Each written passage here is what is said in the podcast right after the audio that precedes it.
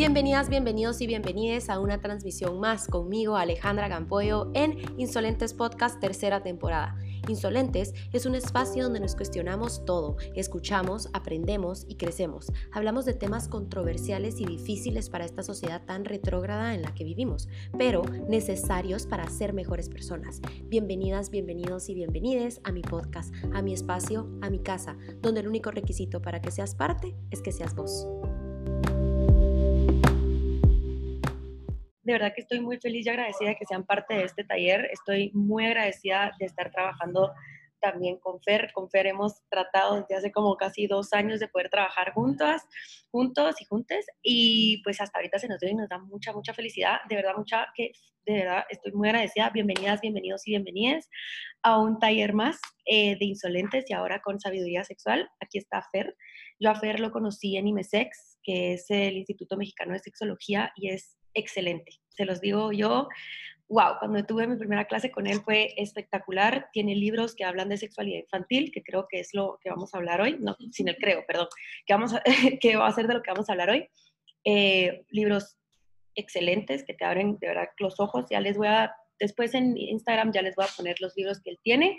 Está ahí, no sé si lo ven por ahí, está Hola, él es psicólogo, psicoterapeuta, sexólogo y pues bueno, nos va a dar este taller que estoy segura que nos va a servir a todas nosotras y a todos nosotros y nosotras. Así que, bien. Gracias a todas, a todas, a todos, a todes. Y este, nada más, si hay preguntas, las pueden ir escribiendo en el chat. Al final les, les echamos una leída. Y me encanta, me encanta estar en esta charla. Vamos a empezar. De verdad estoy muy contento que pueda aportar algo justamente a esta temática. Y bueno, este, vamos a, empezar justamente con esta reflexión de por qué este título. Abuso sexual, cómo hacer que una terapia, eh, de una terapia que sea breve y no tormentosa para el abuso sexual. Entonces, cuando hablamos de abuso sexual y hablamos de terapia, automáticamente nos imaginamos cosas muy fuertes, ¿verdad? O sea, escuchamos abuso sexual infantil y hacemos, por supuesto, una relación entre una situación, pues, traumática, una situación fuerte a los niños y las niñas, y por supuesto que llegan muchas ideas a nosotros y a nosotras sobre lo que es el abuso sexual. Entonces, quiero que en este momento, por favor, escribas en el chat, cuando piensas en abuso sexual infantil, ¿qué es lo primero que te llega a la cabeza? Voy abriendo el chat para ir leyendo lo que ustedes consideren que les llega en este momento a la cabeza cuando escuchan abuso sexual infantil. Vamos a ver qué escriben. Tocar sin consentimiento, muy bien. Perversión, ok. ¿Qué más? ¿Qué más me quieren compartir? Veamos. ¿Qué más es lo que primero les llega? Infancia, ok. Cicatrices, dolor, daño. Mi mamá, mi hermanita, le sucedió una, la niñez, miedo, depresión, hacer algo sexual que incomode a un niño, silencio, ok, enojo, un familiar cercano, sí, sí, miedo, ok, muy bien, silencio, sin consentimiento, y seguramente entonces nos llegan este tipo de, de conceptos, de imágenes e incluso de sensaciones o experiencias. Ya algunas de ustedes nos están comentando experiencias propias, problemas emocionales en la vida adulta, contacto físico, y claro, de ahí partimos precisamente con la idea que nosotros nos vamos construyendo acerca del el abuso sexual. Entonces, ¿con qué lentes vemos el abuso sexual infantil?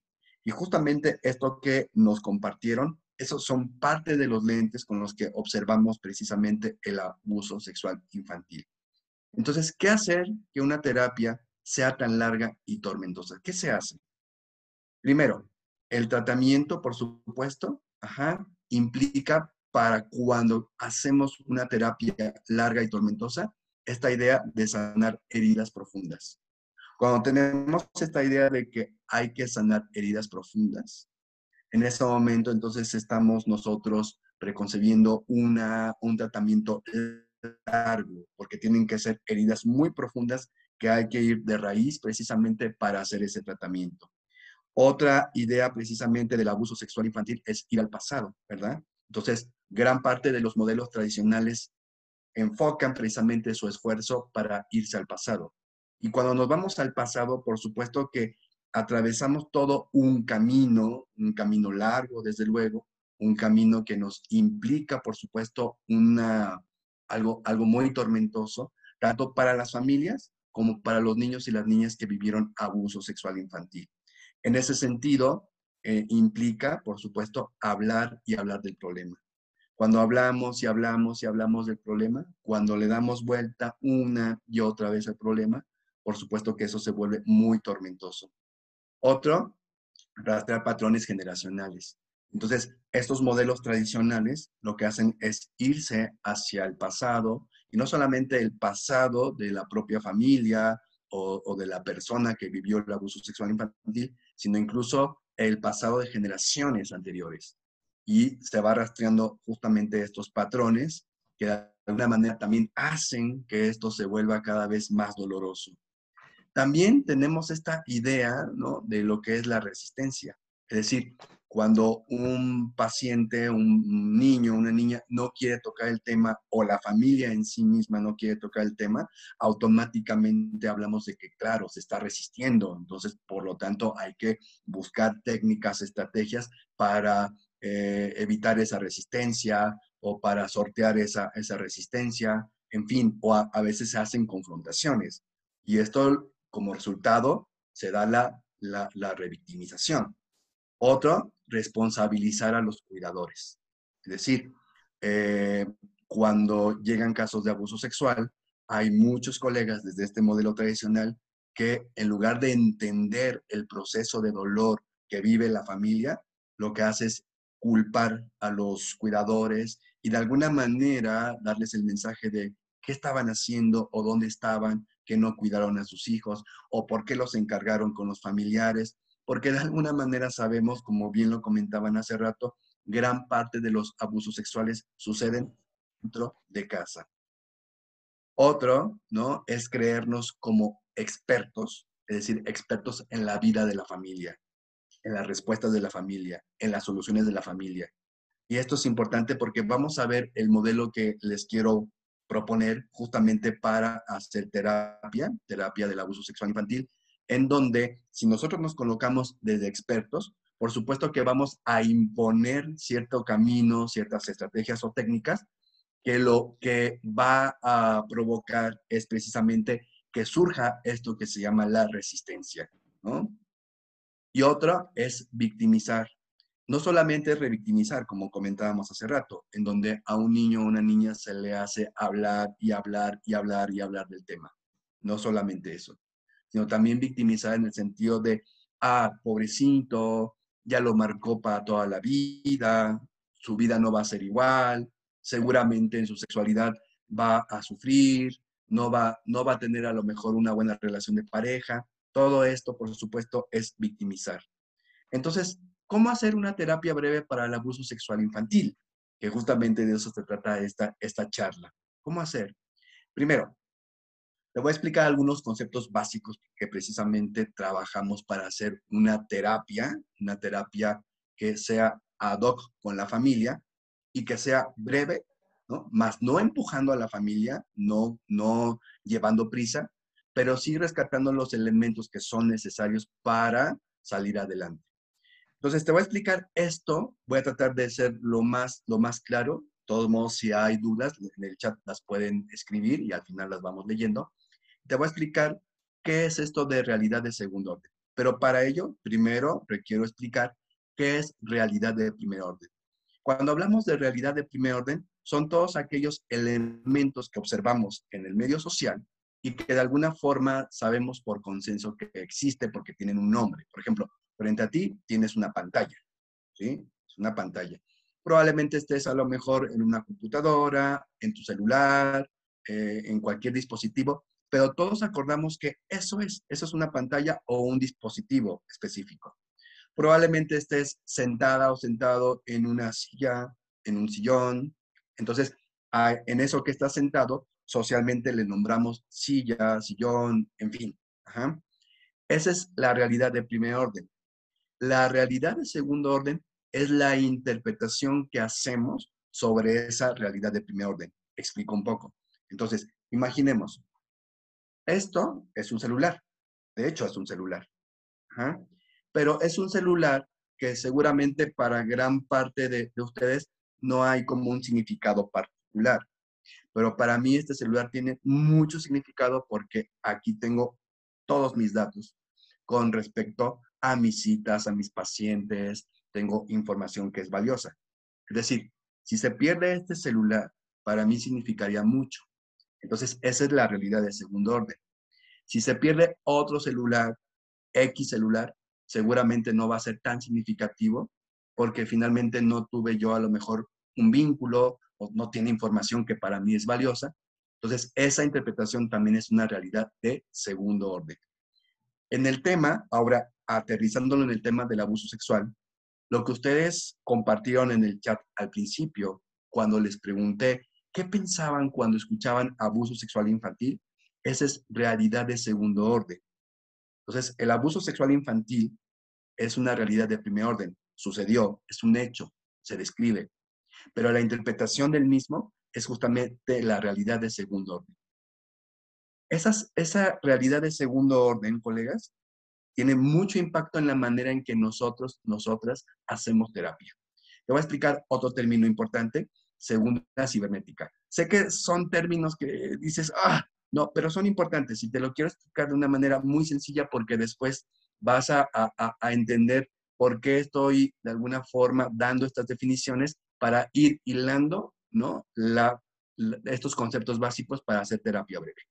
Entonces, la cibernética de segundo orden implica que, primero, nosotros, cuando hace, hace algunos años, en los años 50, ¿no? en el mundo de la psicoterapia, ¿ah? se adoptó esta postura que se llama cibernética o primera cibernética, que implica que nosotros vemos de alguna forma la interacción de las personas. Es decir, una persona se comporta de una forma, otra persona se comporta de otra manera y estos se influyen, ¿no? Por ejemplo, un niño adolescente que es rebelde, ¿sí?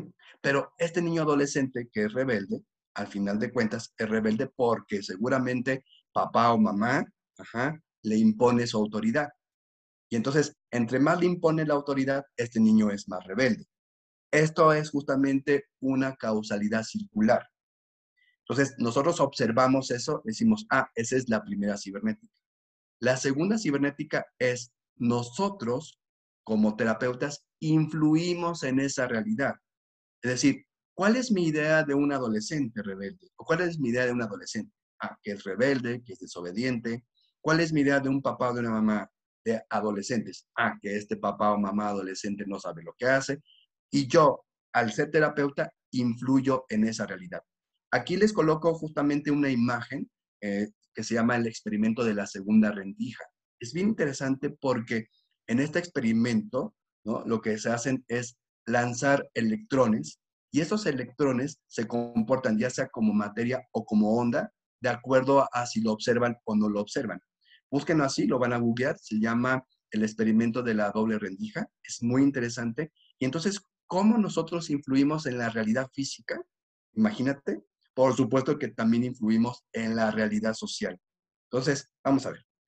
Justamente esta es la conclusión de esto. Nosotros como terapeutas influimos en la realidad. Cuando llega, por ejemplo, un paciente, una familia, ¿qué es lo primero que pensamos? Pensamos, pobrecitos, ¿no? Hablando justamente de abuso sexual infantil, ¿no? O, qué, mala onda que, que estas personas no cuidaron al niño, entonces, ¿qué es lo primero que pensamos? O pensamos, ah, esta familia tiene recursos, esta familia tiene habilidades, esta familia tiene estos recursos suficientes precisamente para salir adelante del problema. Y la manera en que nosotros entonces observamos precisamente esa realidad es justamente la forma en que nosotros vamos a interactuar con esa familia y vamos a influir en esa realidad. ¿Ok? Entonces, ¿cuáles son algunos principios que te sugiero justamente en esta conferencia para mirar un abuso sexual infantil. Primero, desde este modelo de terapia breve, no hay una teoría, no hay una teoría, es decir, no hay una norma. Si nosotros partimos de una teoría, es decir, todos los niños sufren de disfunciones sexuales cuando son adultos, cuando eh, viven abuso sexual infantil. Entonces, esa teoría va a hacer que entonces yo observe al niño como elemento de victimización y al final de cuentas mi intervención va a ser de esa manera.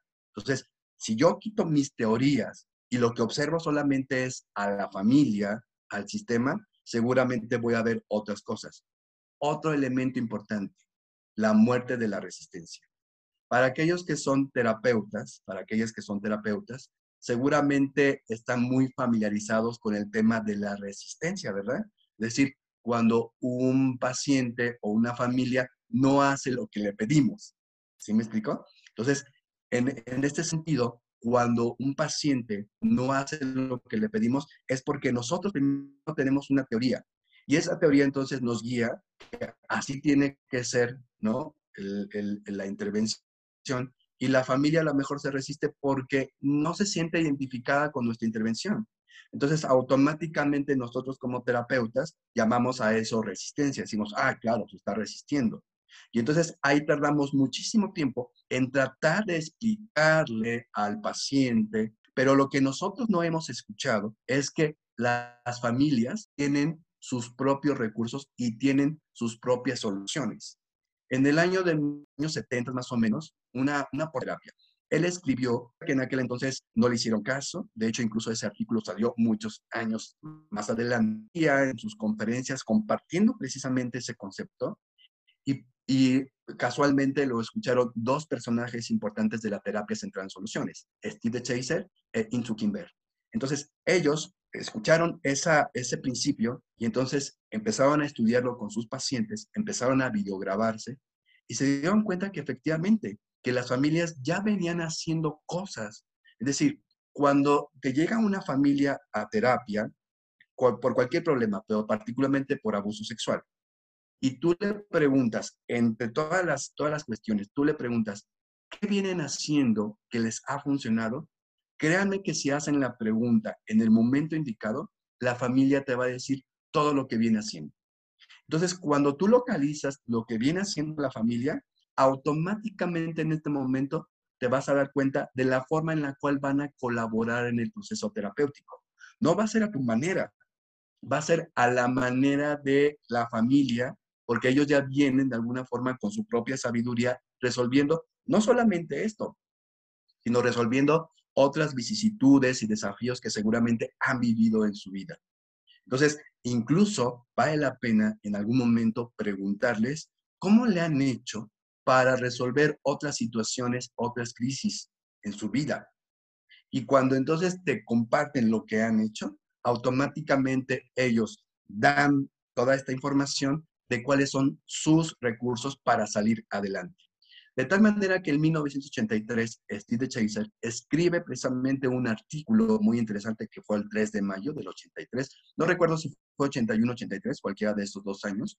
Escribe un artículo que se llama La muerte de la resistencia. dice, no hay resistencia, no existe tal, sino más bien es el terapeuta el que no ha logrado descubrir la manera particular en la que el paciente, consultante, familia, de alguna forma pueda colaborar. Entonces, esto nos lleva a otro principio. La cooperación es inevitable. Este otro principio entonces nos habla precisamente de que cada familia tiene una forma de colaborar. Te voy a comentar algo. Cuando me siento atorado precisamente en un proceso con los niños y adolescentes, les pregunto algo. ¿Qué cosas crees que necesite que yo te pregunte y que no te he preguntado aún y que consideras que es útil? ¿no? Entonces, los niños y adolescentes, de verdad, te lo juro, me dicen, eh, yo creo que es esta pregunta, yo, te, yo preguntaría esto. Y entonces, obviamente, les pregunto y automática, por, su, por supuesto, automáticamente empieza a fluir el proceso psicoterapéutico. Entonces, cuando nosotros también, de alguna manera, observamos que la familia y particularmente el niño o la niña también tienen elementos importantes para colaborar, créeme que finalmente eso va a hacer que facilite mucho más, por supuesto, el proceso terapéutico. Cada familia tiene una forma de colaborar, cada persona tiene una forma de colaborar. Quiero compartirte aquí justamente tres elementos importantes para entender cómo cada quien colabora. Por ejemplo, cuando llevan a pacientes o a consultantes o usuarios que de alguna manera eh, no quieren ir. Entonces, obviamente ahí es una estrategia muy particular. Por ejemplo, me pasa mucho con adolescentes, que de repente los llevan a fuerza y están, por supuesto, con una cara de enojo porque no quieren terapia. Y obviamente en ese momento no podría yo hacerle ninguna sugerencia terapéutica o estrategia porque no la va a hacer.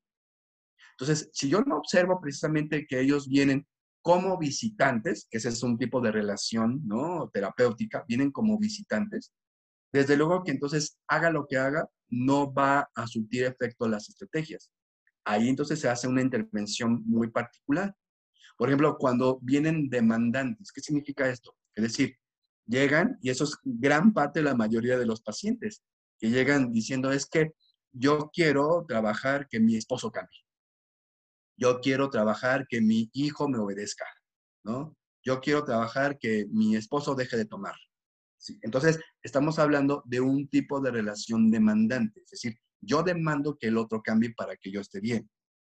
Entonces, obviamente, ahí es otro tipo de estrategia porque es otra manera particular de colaborar.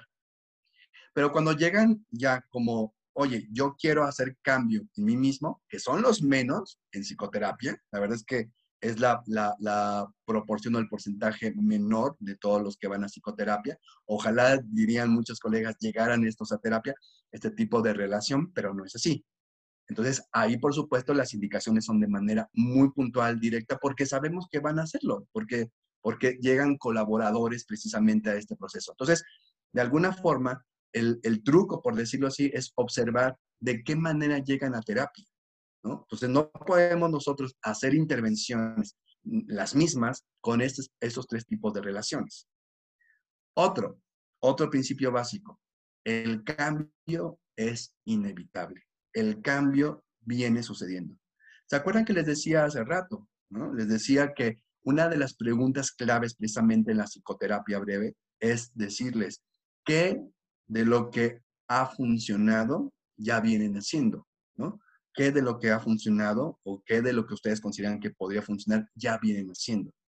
Voy a explicarles un poco, ¿no? Cuál es una, un elemento importante justamente en la psicoterapia.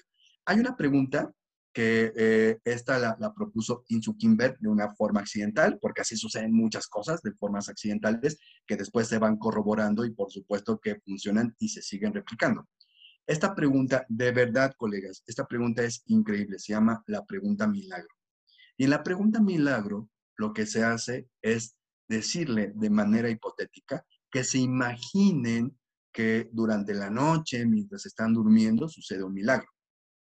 Y entonces, esta situación por la que vienen a terapia, es decir, sus mejores esperanzas o sus metas terapéuticas, se cumplieron.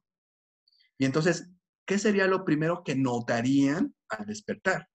Créanme que este trabajo, este trabajo de imaginación, hace que precisamente el consultante empiece a establecer cuáles son las metas y cómo lo van a hacer, ¿no? Sin que nosotros hagamos de una forma una pregunta directa, es una pregunta indirecta.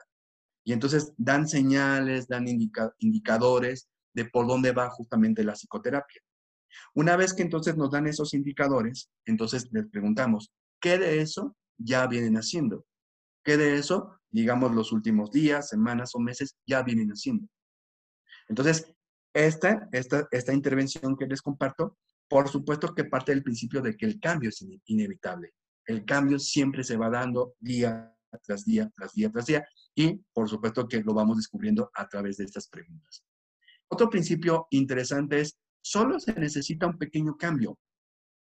Solo se necesita un pequeño cambio.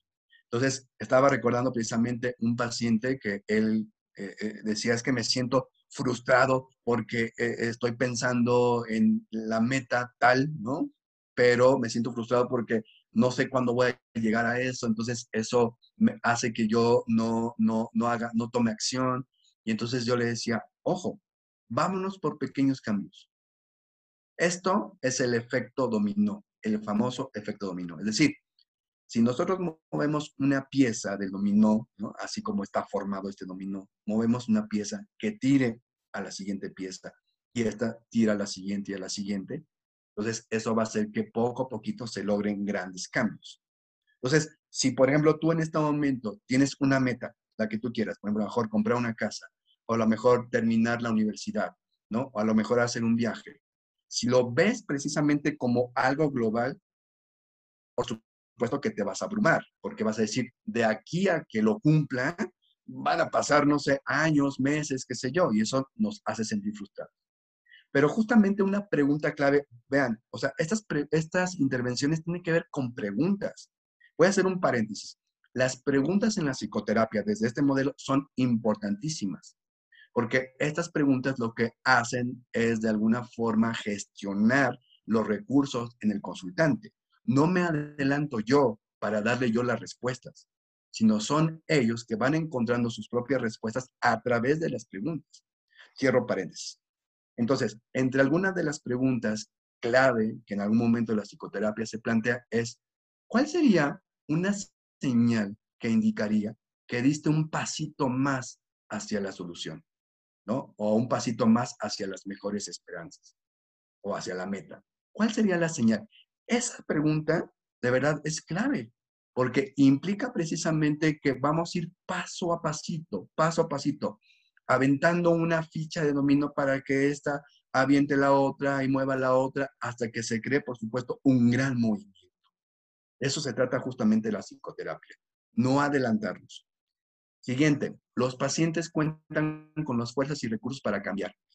Te voy a contar una historia, una historia de Milton Erickson. Milton Erickson, eh, para aquellos que no lo conozcan, y, y, aquellos que lo conozcan también se los voy a presentar. Milton Erickson fue un, un gran psicoterapeuta, él fue médico, psiquiatra, psicólogo, y creó algo que se llama la hipnosis clínica. De hecho, incluso él fue el primero el que puso a la hipnosis al servicio precisamente de la psicoterapia. Cuenta la historia porque además Milton Erickson, yo, creo que un día tengo ganas de hacer como algunos cómics de Milton Erickson, ¿no? Ojalá, ¿no? Pueda hacerlo porque Milton Erickson tiene una serie de anécdotas interesantes muchas de ellas muy chuscas, ¿no? Y muchas de ellas muy profundas y muy interesantes. Te quiero contar una de las tantas historias. Yo creo que si nos quedáramos aquí a contar historias de Milton Erickson, no terminaremos toda la noche porque es bien interesante todo lo que él vivió.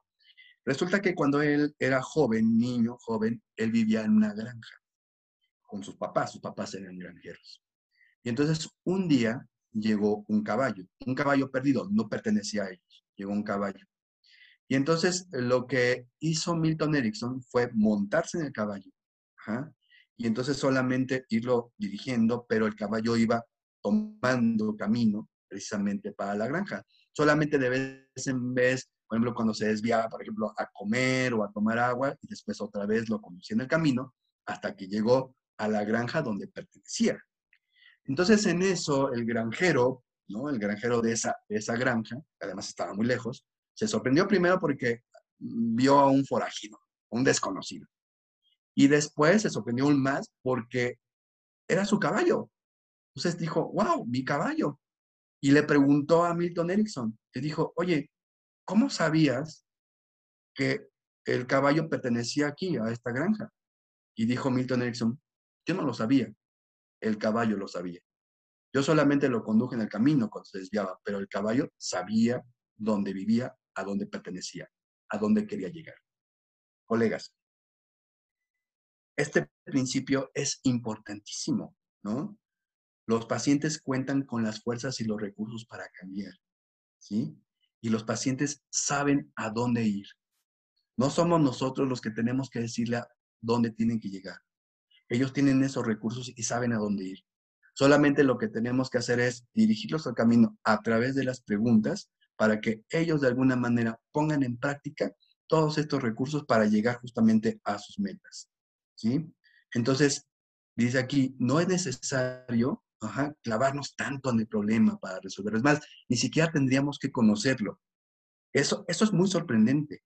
Muchas veces, y te voy a contar un caso, otro caso, hace más o menos como un par de meses me llegó a consulta una, una chica adolescente que había sido violada había sido violada. Entonces, esta chica eh, al principio, por supuesto que estaba un tanto desconcertada, ¿no? Porque ella pensaba que la iba a obligar a hablar de, su violación. Entonces, cuando ella se percató de que no era necesario tocar ese tema, ella se relajó muchísimo. Hicimos la terapia enfocada en la solución, no en el problema, enfocada en la solución. Y en cuatro sesiones la chica resolvió. Lo, ¿cómo, ¿Cómo sé que resolvió? Porque justamente utilizamos una herramienta que Steve Chaser planteó, es muy interesante, que se llama la escala. Es decir, le, preguntamos a, los pacientes, ajá, del 0 al 10, donde 10 es cuando hayan logrado sus metas y 0 es el punto más alejado, ¿en qué número se siente? En cada sesión ella iba diciendo que iba aumentando, que iba aumentando, hasta que llegó a un 9, ¿no? Y dijo, con esto es suficiente, con esto es suficiente. Pero ni siquiera hubo necesidad de hablar del problema. Simplemente nos centramos en las posibilidades de solución que ella de alguna manera logró, por supuesto, descubrir a través de las intervenciones. Entonces, sé que esto de, repente puede resultar un tanto contradictorio, sobre todo porque, o no, no contradictorio, sino más bien un tanto sorprendente, porque al final de cuentas estamos muy acostumbrados desde los modelos tradicionales a hablar del problema, ¿cierto o no? Es decir, cuando vamos a psicoterapia o aquellos y aquellas que somos psicoterapeutas, ¿no? O que tenemos ya esta idea de ser psicoterapeutas, inmediatamente nos llega a nuestra mente que el paciente tiene que hablar del problema una y otra vez. Como bien lo comentábamos al principio, esos son los modelos tradicionales que por eso se hacen tan largas y tan tormentosas las psicoterapias. Pero desde este modelo no es necesario, a menos que el consultante lo quiera hablar. No es que nosotros seamos enemigos, ni que tengamos aversión a hablar del problema, para nada, ¿no? Si el consultante lo quiere hablar, está bien, pero ojo, cuando lo habla el consultante, entonces lo que hacemos no son preguntas para indagar más el problema, no, hacemos preguntas que se llaman preguntas de afrontamiento. Es decir, ¿y cómo has logrado, a pesar de todas estas circunstancias, salir adelante? Otra pregunta, ¿y cómo te las has arreglado? O cómo te las arreglaste para, por ejemplo, sobresalir de esta situación. Entonces, preguntamos este tipo de cuestiones precisamente para crear recursos o para construir recursos. Entonces, decíamos hace rato, son los pacientes o los consultantes los que fijan el objetivo del tratamiento. No somos nosotros quienes fijamos el objetivo del tratamiento, son ellos quienes fijan el objetivo del tratamiento, de los tratamientos. Entonces, cuando preguntamos precisamente a ellos, ¿no? ¿Cuáles son sus mejores esperanzas? ¿Cuáles son sus metas? ¿No? ¿Hacia dónde quieren llegar? Son ellos. Entonces, es importante respetar precisamente eso que quieren lograr precisamente los consultantes. El terapeuta, por lo tanto, colegas, es co-creador de la realidad. Sí. Si nosotros hacemos preguntas que vayan enfocadas hacia el problema, entonces obviamente el consultante nos va a hablar del problema una y otra vez. Y son, son procesos o son terapias que se vuelven muy densas, muy densas y muy pesadas, tanto para ti como terapeuta, como también para el consultante, porque en realidad no está aportando nada. Pero si nosotros dirigimos las preguntas hacia posibilidades, hacia futuros posibles, de alguna forma entonces estamos co-creando un, camino mucho más útil para el consultante que de alguna forma va a poner en práctica para salir adelante.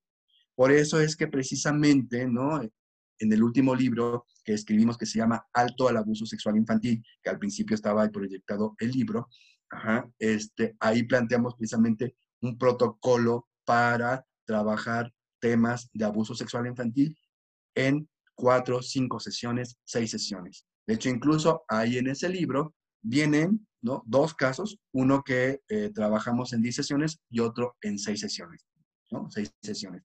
Porque justamente nos vamos eh, rigiendo precisamente por estos principios.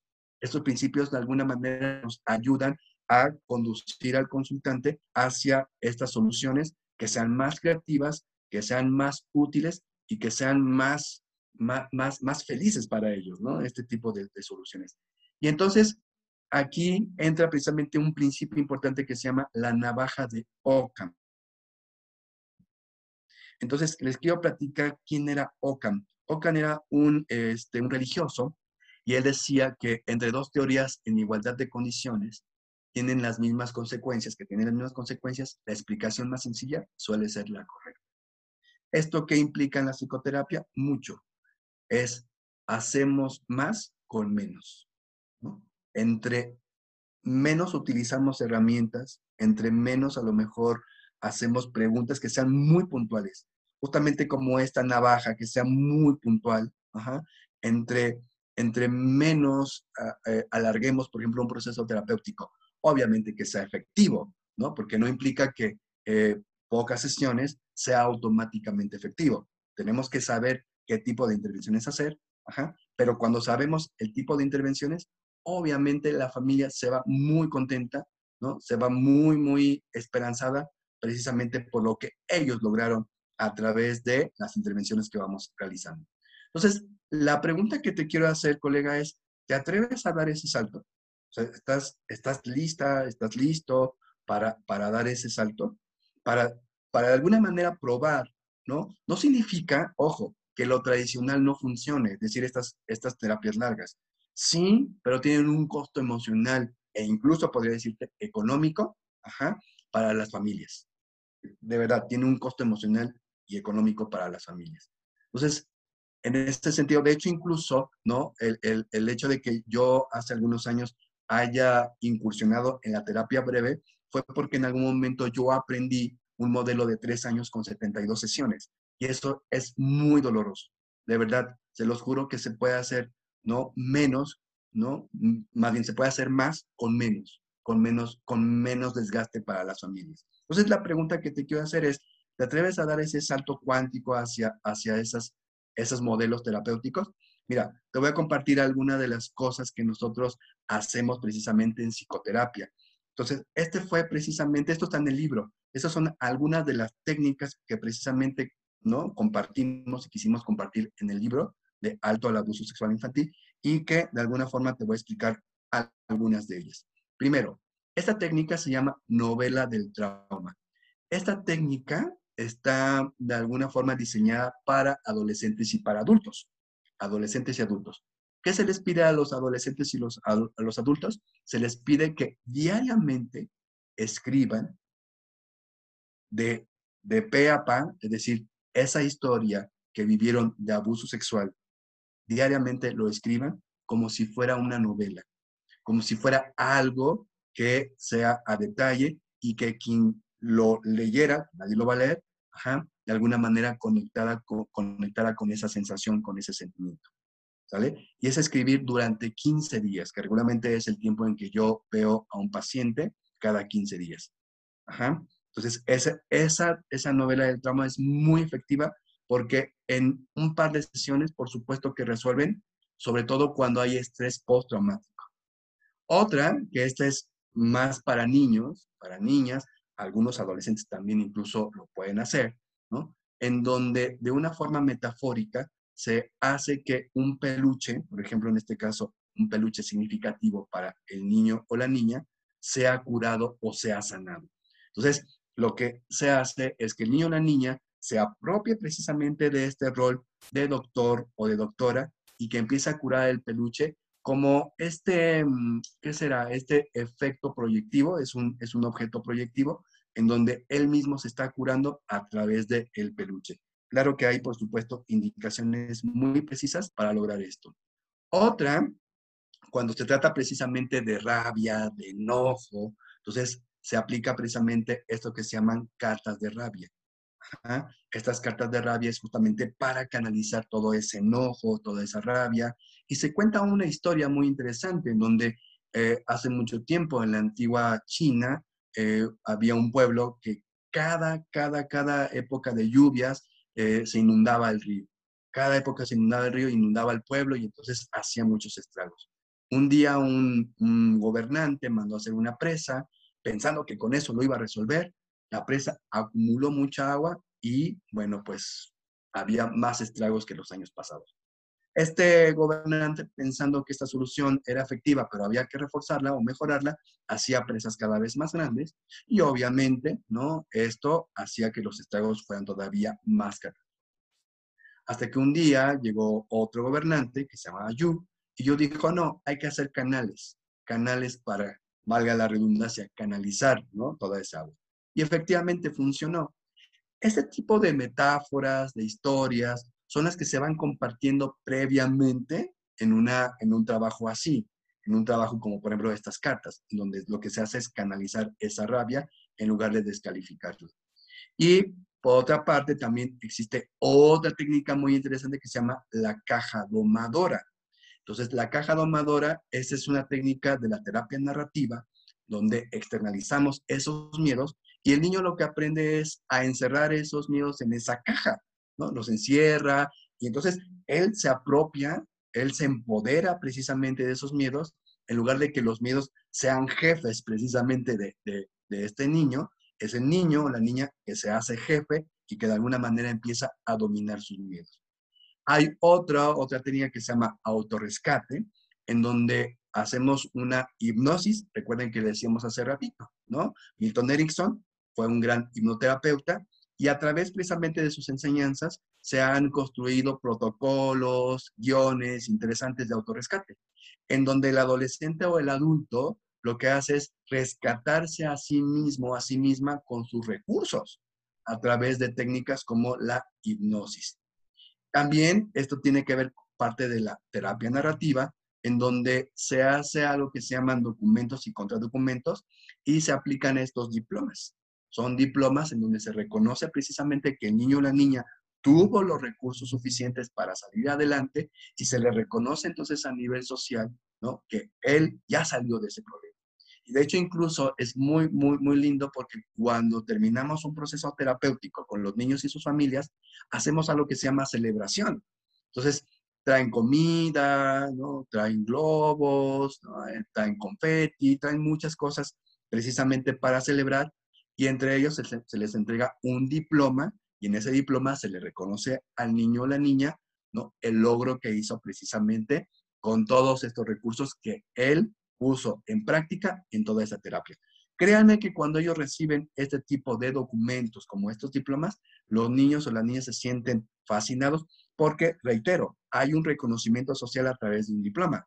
Es como cuando terminamos, por ejemplo, una licenciatura, la universidad, qué sé yo, la escuela, y nos dan un reconocimiento. Entonces, por supuesto que esto hace que a, los ojos de la sociedad nos vean de manera diferente, por supuesto. Y esto, desde luego, lo vieron estos terapeutas de la terapia narrativa y lo pusieron en práctica también para trabajar con los niños y las niñas. Entonces, hay muchas maneras de enfocar, de enfocar una psicoterapia eh, hacia el abuso sexual infantil. Ninguna es la más correcta. No estoy diciendo que esta sea la mejor pero desde mi punto de vista es la más eficiente para las familias, lo que decía hace rato, para evitar todo este camino largo y tormentoso. Entonces, seguramente conocerán esta historia, que la historia es una historia de la India, en donde cuatro ciegos se les encomendó la tarea de describir que era un elefante. Obviamente, a cada uno tenía una concepción muy particular del elefante, depende en dónde se colocaran para alguien era una serpiente, decía, el elefante es como una serpiente, porque había tocado la trompa. Otro decía, no, es como un tronco de palmera, porque estaba tocando la pata, ¿no? Gruesa del elefante. Otro decía, no, es como un abanico, ¿no? Porque está tocando la orejita del elefante. Y otro decía, no, están equivocados, es como un ratón, porque estaba tocando la colita del elefante. Entonces, ninguna es la más la, correcta, no, es, no hay una que sea la mejor, pero sí de alguna manera habrá que elegir qué de, estas, de estos modelos, de estos enfoques, de estos lentes, consideras que es más eficaz para trabajar con los niños y las niñas que vivieron abuso sexual y sus familias. Y queremos compartirles precisamente ¿no? un diplomado que vamos a abrir el próximo 25 de septiembre del 2021, ¿no? Eh, que se va a hacer durante un año, es un sábado al mes, son 12 meses, es online y también vamos a hablar no solamente de temas de abuso sexual infantil, sino también de aspectos legales del abuso sexual infantil. Y estas son algunas de las, son todas las temáticas que vamos a ver. Educación para la sexualidad, en prevención, conceptos básicos de violencia sexual, perfil del niño y la niña que vivió abuso sexual, entrevista especializada, técnicas lúdicas para el diagnóstico del abuso sexual infantil, pruebas de detección, integración de resultados, realización de un informe. Vamos a ver todos estos principios básicos, pero ya a nivel más profundo en este, en este módulo de epistemología, diagnóstico estructural de la familia, tratamiento de la violencia, violencia sexual con intervención de la familia. Vamos a aprender justamente a hacer intervenciones con la familia y tratamiento de la violencia sexual desde la terapia breve sistémica, hipnosis para niños, donde vamos a compartir precisamente estas técnicas que acabo de, de, exponer, pero ya más a profundidad, paso a paso, precisamente para ponerlas en práctica. Y bueno, este, este es justamente el WhatsApp y la información en donde bueno, más bien ese es el medio en donde ustedes de alguna manera podrían ponerse en contacto con el grupo de insolentes, con Ale Campoyo. Entonces, vamos a dar un espacio para preguntas y respuestas. Quien quiera abrir su micrófono, no sé si haya algunas preguntas en el chat. Eh, hola, ante todo, muy buen taller, la verdad me gustó muchísimo. Y mi pregunta es la siguiente, ¿estas mismas técnicas se aplicarían con una persona que ya tuvo como intento de suicidio a través de que después ya pasó también por lo que es un abuso. Ok, sí, algunas de ellas seguramente son, son útiles. Por ejemplo, en temas de, de intento de suicidio, ¿no? Para alguien que ya vivió abuso sexual infantil eh, o abuso sexual, no importa la, la, la etapa o la edad, es un intento por parte de esta persona de solucionar, es decir, el suicidio es una forma de resolver, ¿no? Es como su intento de resolver. Hay tanto dolor emocional, tanto dolor desbordado, que no saben qué hacer con ese dolor y entonces no les queda otro camino más que, desde su punto de vista, ¿no? Optar por el suicidio. Ahí lo que recomendaría, obviamente, sería escuchar, porque cada caso es particular. Seguramente, Stephanie, ahí sería muy útil eh, la técnica de la novela del trauma estoy segurísimo que podría este, funcionar muy bien. Esta técnica de la terapia breve estratégica es muy, muy, muy, muy buena, esta técnica. Entonces, este, eh, esa técnica la, recomendaría, Stephanie. Hay un libro que recomiendo justamente para esa técnica que se llama Cambiar el pasado. Entonces, si quieren, lo voy a anotar aquí en el, en el chat. Cambiar el pasado. Y la autora se llama Roberta Milanese. Entonces, ahí viene paso a pasito precisamente para esta técnica. Pero lo que sí recomiendo primero es escuchar ah, eh, cuál es la meta terapéutica de, este paciente. ¿Cuál es la meta terapéutica? También identificar si es menor de edad, ¿no? Checar cuáles son las redes de apoyo y lo que necesita precisamente una persona que eh, ha pensado suicidarse es tener un espacio de contención para hablar. Requiere de hablar, de hablar.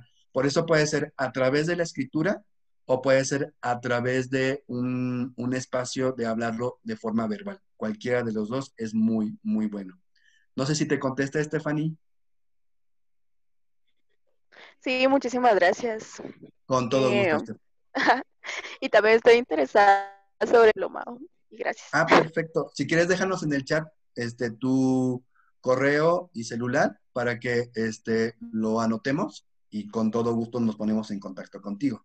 ¿Cuánto es el mínimo de sesiones adecuadas para el abuso de la terapia en niños y adolescentes? Lo pregunto porque yo realizo jornadas médicas al interior del país, pero solo por una semana a esa misma aldea y después regreso como tres o cuatro meses. Qué, interesante, Melissa justo el, promedio mínimo de una psicoterapia breve, más o menos estamos hablando, para abuso sexual infantil, son de seis sesiones, cinco, cinco o seis sesiones. Puede ser que de repente a lo mejor se llega a diez sesiones, ¿no? Sobre todo porque hay sesiones de seguimiento. Voy a explicar un poquito. Al principio, cuando hacemos la psicoterapia breve, puede ser una de dos, ¿sí? Cada 15 días, ¿no? Esta es una modalidad. O la otra, le preguntamos al consultante cuándo quiere que nos veamos. Fíjate qué interesante, porque regularmente es el psicoterapeuta el que de alguna manera este, propone la, el periodo de tiempo en el cual se van a establecer las sesiones. Aquí lo que hacemos desde una parte más colaborativa es que sea el consultante el que de alguna forma determine cuánto tiempo nos vemos. Ahora, en este trabajo, lo que comentas, Elisa, es que este, a veces regresas, no sé, tres, cuatro meses. Puede ser que se haga una sesión, por ejemplo, en presencial y las demás se pueden hacer en Zoom, ¿no? Entonces, también incluso hoy día, de hecho, el 80% de, la, de, las, de las psicoterapias que hoy este, aplico es vía online, ¿no? Entonces, y el otro 20% es presencial, precisamente por el tema de la pandemia. Entonces, claro que sí funciona. Y si regresas, puedes hacer entonces una sesión presencial, precisamente para reforzar todo el trabajo que se ha hecho vía Zoom. Ajá. O la otra, si de plano a lo mejor son comunidades que no tienen manera, por ejemplo, de conectarse, ¿no? En Internet, que seguramente eso es lo que sucede, es, se hace una terapia, de hecho incluso los modelos terapéuticos de terapia breve dicen, haz la primera terapia como si nunca los volvieras a ver. Es decir, decimos aquí en México, no sé si hay en Guatemala también tengan esa misma, expresión, echamos toda la carne al asador. En la primera, en la primera sesión hacemos todo, todo, todo, todo por si no hay posibilidad de regresar. Pero entonces como aquí desde una sola, una sola sesión podríamos hacer muchas cosas, tal vez no resolver al 100%, ¿no? Porque sería muy pretencioso. Pero sí de alguna forma que se vaya con una esperanza de resolver ciertas cosas o de que se dé cuenta de los recursos que tienen. Fíjense, cuando hacemos buenas, buenas, buenas primeras sesiones, de hecho la primera sesión es básica, para que, para que el consultante se quede con la idea de que, por supuesto, tiene los recursos y viene haciendo cosas, ajá, y cuando les preguntas, hay una pregunta clave que les hago al final, ¿qué fue lo más útil de la sesión? Y entre algunas de las cosas que me ha sorprendido es darme cuenta que no estaba tan mal, que hay cosas que sí vengo haciendo y vengo haciendo bien. ¡Wow! Eso entonces genera, por supuesto, una percepción distinta de sí mismos. Entonces, si hacemos una sesión de esta manera y regresas tres, cuatro meses para la segunda sesión, por supuesto que va a ser muy útil, muy útil. Gracias por la respuesta. Solo quisiera una pregunta, dos preguntas más. Claro que sí. ¿Desde, ¿desde qué edades podría aplicar? Desde los tres años. Tres años.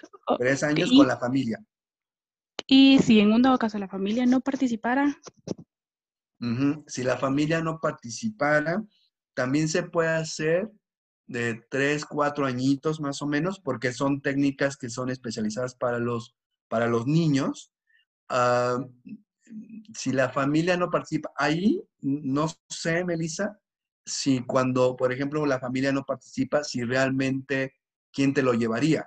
¿No? O sea, ¿quién te llevaría al, niño? Ahí, Regularmente son los, los de las escuelas, que son los que ven esas cosas, porque los padres aún hay como cierta resistencia en todo lo psicológico, en todo ese tipo de ayuda. Entonces hay mucha resistencia de parte de ellos. Ok, perfecto. Entonces, lo que necesitamos para un, pequeñito de 3, 4, 5, 6 años, 8 años, como lo preguntabas, Melissa, es que por lo menos haya un adulto ¿ah? que sea una red de apoyo, por lo menos uno, y que puede ser, por ejemplo, a lo mejor alguien de la escuela, puede ser el profesor o la profesora. Entonces también eso puede ser viable. Ajá.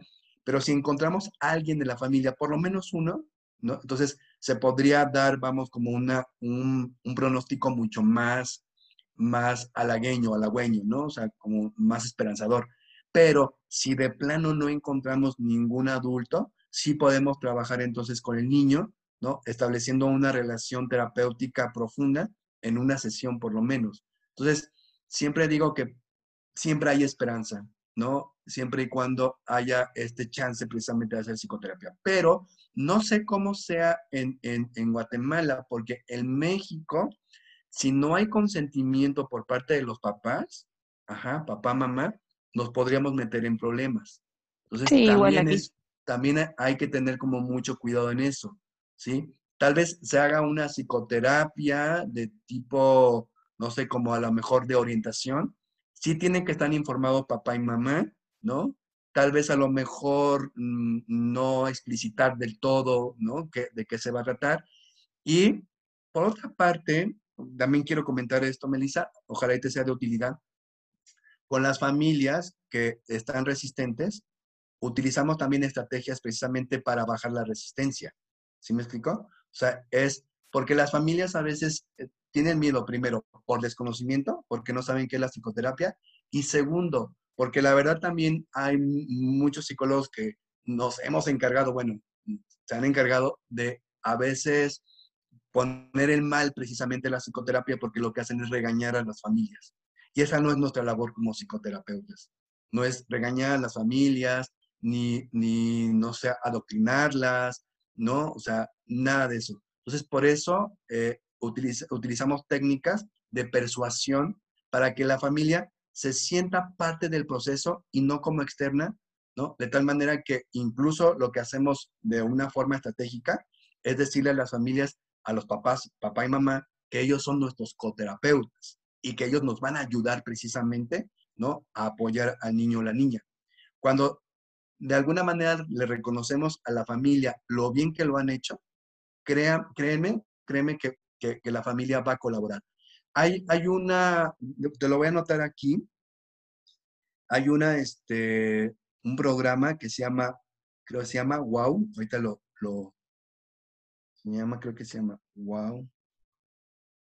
Así, así búscalo. Ajá. Y este programa lo hizo Insu Kimber, lo voy a anotar aquí. Insu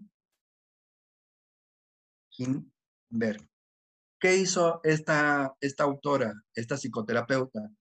Hizo trabajo terapéutico en las escuelas más problemáticas de Florida, ¿no? Las escuelas más problemáticas de Florida. Entonces, hizo este, esta intervención psicoterapéutica con familias y niños.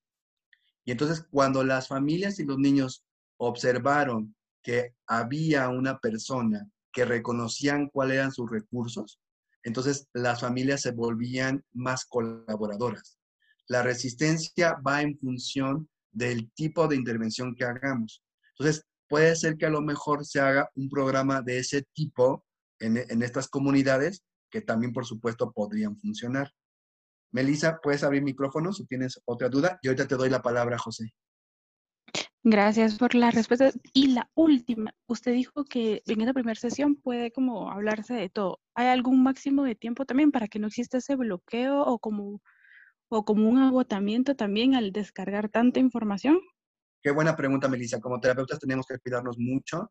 Entonces, yo más o menos hago un promedio de 50 minutos a una hora, más o menos, aunque a veces pueden terapias más cortas, sobre todo ya en las últimas sesiones pero en la primera sí más o menos es el promedio de tiempo en el cual yo le dedico.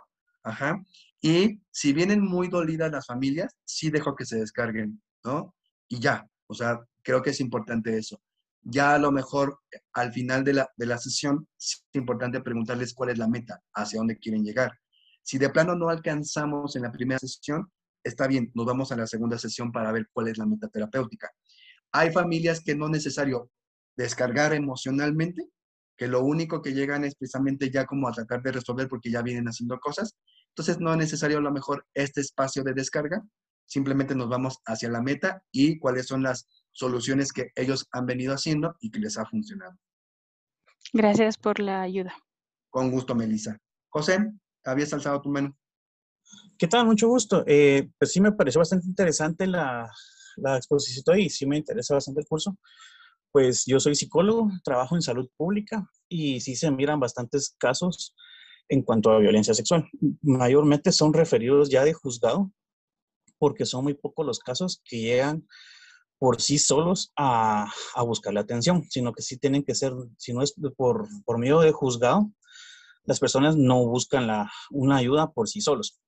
Y claro, eh, también pues me ha tocado ver, apoyar en cuanto a escuelas pero lo que se hace es que las maestras lo refieren con el psicólogo de la localidad para que puedan ser apoyados. Y así como tú dices, eh, se trata que en la primera sesión, pues motivarlos y afianzarnos con el niño o con la niña para que pueda tener la confianza y poder abrirse con, en, mi caso, pues conmigo, y, y, que a veces hasta los niños eh, motivan a los papás a que sigan llegando a las sesiones.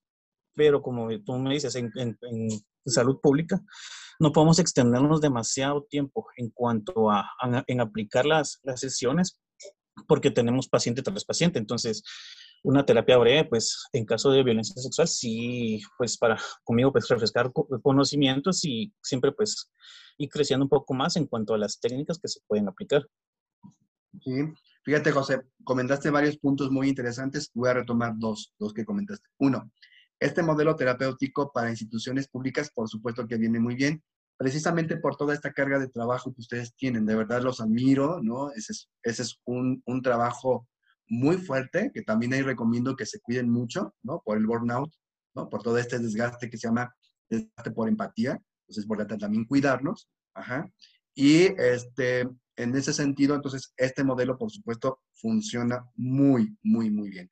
Y efectivamente, o sea, la primera sesión es básica, ¿no? Básica para el trabajo terapéutico, para crear esa alianza. Y hay tres elementos importantes, José, y para todo el grupo.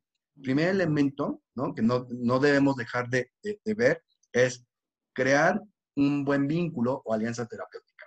Eso es importante. Segundo, el nivel de comunicación o el tipo de comunicación que vamos a establecer con la familia. Cada familia tiene un código de comunicación particular. Entonces, nosotros decía Minuchin, Minuchin, uno de los grandes terapeutas sistémicos, él decía, nosotros tenemos que buscar o encontrar o observar el marco referencial de la familia para encajar en ese marco referencial. Y no la familia tiene que encajar en nuestro marco, marco referencial. Nosotros tenemos que meternos a su mundo. Entonces estamos hablando ahí de comunicación. Y la tercera son las técnicas, estrategias. Fíjense qué interesante. ¿Cuántas veces en, una, en, en, en psicoterapia le ponemos más peso a las estrategias. Pero si no hay una, no hay una buena comunicación, no hay un buen vínculo, ¿no? O sea, una alianza terapéutica, por más que tú apliques las mejores técnicas, al final de cuentas no va a funcionar. Entonces, cuando nosotros comprendemos que no somos técnicos, sino más bien somos psicoterapeutas, que observamos este vínculo, ¿no? Y esta comunicación, créeme que te vuelves más efectivo precisamente en la psicoterapia. Entonces, sí, eh, en, instituciones de, salud pública, por supuesto que este modelo vendría muy bien. Eficaz es una terapia breve en comparación a una terapia más prolongada. Aunque sí ha, habido investigaciones, Sofía, sobre esto mm. y las terapias breves es que habrá que entender qué, qué significa eficacia y eficiencia. Eficacia es que se lleguen a los resultados y eficiencia en breve tiempo. Entonces, no, no dudo que las terapias prolongadas sean eficaces. Por supuesto que son eficaces porque logran el resultado. Pero aquí el plus de la psicoterapia es, que además de ser eficaz, es eficiente. Es decir, ese resultado se logra en breve tiempo.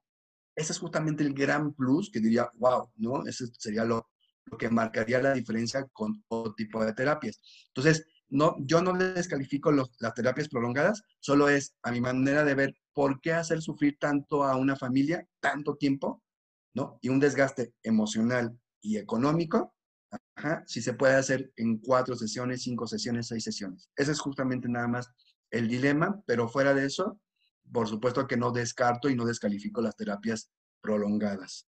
Eh, sí, o sea, mi pregunta era, por ejemplo, yo conozco a alguien que pasó por esto, pero, o sea, la familia eh, sí tiene como que, o sea, el abusador es parte de la familia, entonces ella, o sea, no, no quiere hablar. En sí, casi nadie de la familia sabe de eso, entonces eh, es necesario tener que, por ejemplo, si en la terapia dicen es hablar con la mamá o, o algo así, o sea, puede ser mejor un proceso más de ella, o sea, sanarlo ella sin necesidad de que se entere como las demás personas, porque esa ella me dice, no quiero que la gente, o sea, tenga como etiqueta, o sea, de, a ella le pasó esto. Entonces, de que sea más personal y no de que todo el mundo la vea y, lo primero que piensen es en eso, ¿verdad? Esa era mi pregunta. Totalmente, Ingrid, ya entendí la, pregunta, gracias. Efectivamente, no necesariamente, también depende mucho la edad pero no necesariamente tiene que estar toda la familia involucrada. Puede ser solamente una terapia individual. Si es menor de edad, sí va a ser necesario que papá, mamá, el tutor o la tutora esté enterado del proceso terapéutico, por cuestiones de seguridad, ¿no? Por, protección de la infancia, en fin. Pero si el niño, niña o adolescente quiere estar solo en terapia, perfecto. O sea, e, está muy bien. Y si dices que no quiero que, que me escuchen los demás, está muy bien. Entonces, por supuesto que nos vamos adaptando a lo que el consultante va requiriendo. Entonces, no necesariamente tiene que estar toda la familia para hacer un proceso terapéutico. No sé si te contesté, Ingrid. Sí, sí, ya, gracias. Sí, la, la persona es ya adulta, ya tiene como 20 años. Entonces, Ah, perfecto. No, ya mucho, mucho más. Entonces, no tiene que estar involucrada la familia con que esta persona trabaje terapéuticamente y resuelva lo que tenga que resolver. Con eso es suficiente, Ingrid. Ujú. Ok, muchas gracias. Con gusto, Ingrid. Karen, Buenas noches. buenas noches, Karen. Este, yo solo tenía una pregunta. ¿Cómo comenzamos la construcción de la alianza terapéutica con un niño o niña que a raíz del abuso sexual es muy tímido muy tímida? Entonces, esa es mi pregunta de cómo comenzamos todo ese, ese proceso. Excelente, Karen. Ahí lo que te recomendaría es preguntarle al niño o la niña, primero, cosas que le gusten hacer, sus hobbies, ¿no? ¿Qué lo, qué lo entretiene? ¿Qué videos le gustan? ¿Qué caricaturas? Entonces, empezamos a hacer esta fase que se llama la fase de socialización. Entonces, preguntamos estos detalles que no conllevan una amenaza emocional para el niño. De hecho, incluso si aplicamos la terapia breve, no es necesario que el niño o la niña hable directamente del abuso sexual. ¿no? Sí tienen que saber que estamos trabajando eso, porque al final de cuentas también al niño o la niña se le pregunta cuál es su objetivo, cuál es su meta terapéutica. Pero previamente lo que hacemos es ponerle un poquito más de tiempo a la fase de socialización.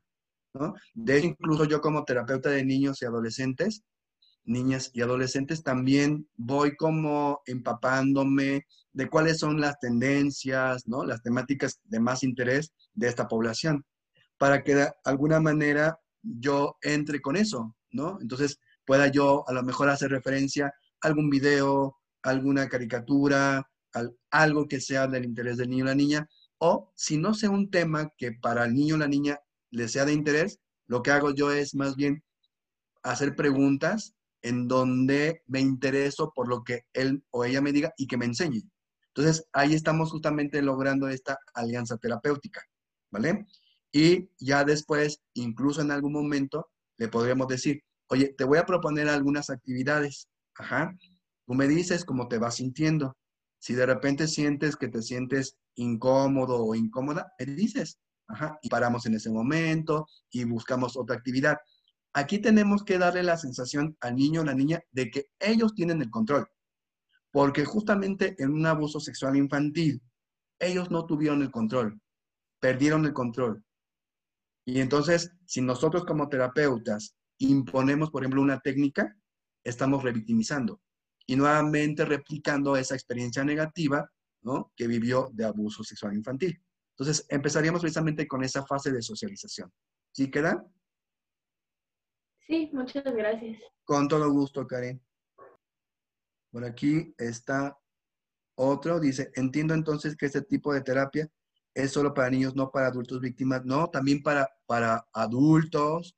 De hecho, incluso eh, la novela del trauma, que es justamente la técnica que les compartí hace rato, esa se aplica para adultos víctimas que vivieron abuso sexual en su infancia, adolescencia o recientemente algún abuso o violación.